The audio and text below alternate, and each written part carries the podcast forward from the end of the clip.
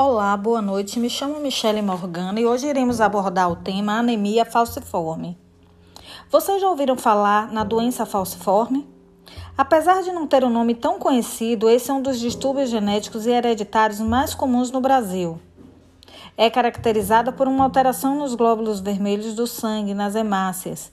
Ela é hereditária e causada por uma mudança no gene da hemoglobina, que a deixa anormal no Brasil, a doença é mais comum na população negra. O diagnóstico precoce e assistência médica de forma regular são essenciais para reduzir os sintomas, prevenir complicações e prolongar a vida.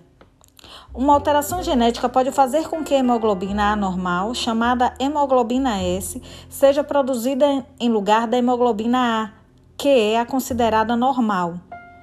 Quando uma pessoa herda dois genes com esta alteração, ou seja, um do pai e outro da mãe, ela é homozigota para hemoglobina S e é portadora da anemia falciforme. Já se a alteração genética for herdada apenas de um dos pais, ela é considerada traço falciforme e não tem a doença. Entretanto, ela pode transmitir esse gene para os filhos. Além destes tipos de doenças falciforme, existem outros mais raros.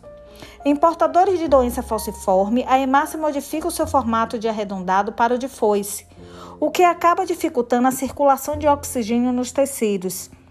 Pode se manifestar de forma diferente em cada paciente em diferentes graus. Geralmente, os sintomas começam a aparecer na segunda metade do primeiro ano de vida da criança.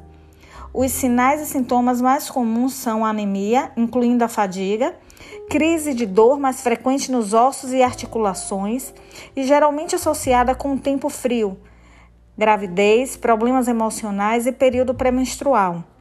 Inchaço, principalmente nas mãos e nos pés.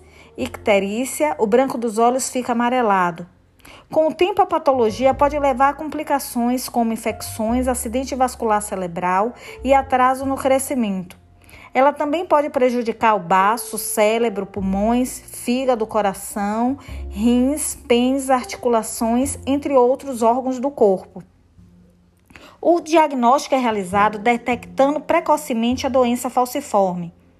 Só é possível pela realização do teste do pezinho, que é um exame de triagem neonatal. O ideal é que seja realizado na primeira semana de vida do bebê, antes de receber alta da maternidade, de forma simples e rápida. O exame consiste em retirar algumas gotas de sangue do calcanhar do recém-nascido. Alguns pais acabam esquecendo de buscar os resultados deste exame ou nem mesmo fazem o filho fazer o teste por medo de que seja dolorido. Isso leva ao diagnóstico tardio, o que pode causar graves complicações. Portanto, é muito importante que os pais sejam responsáveis e assumam o compromisso da triagem neonatal de forma adequada. Agora vem a grande pergunta: doença falciforme tem cura? Atualmente, o transplante da medula óssea é a única forma de cura para a doença falciforme. Mas, por critérios clínicos, apesar de um pequeno número de pessoas consegue fazer o transplante.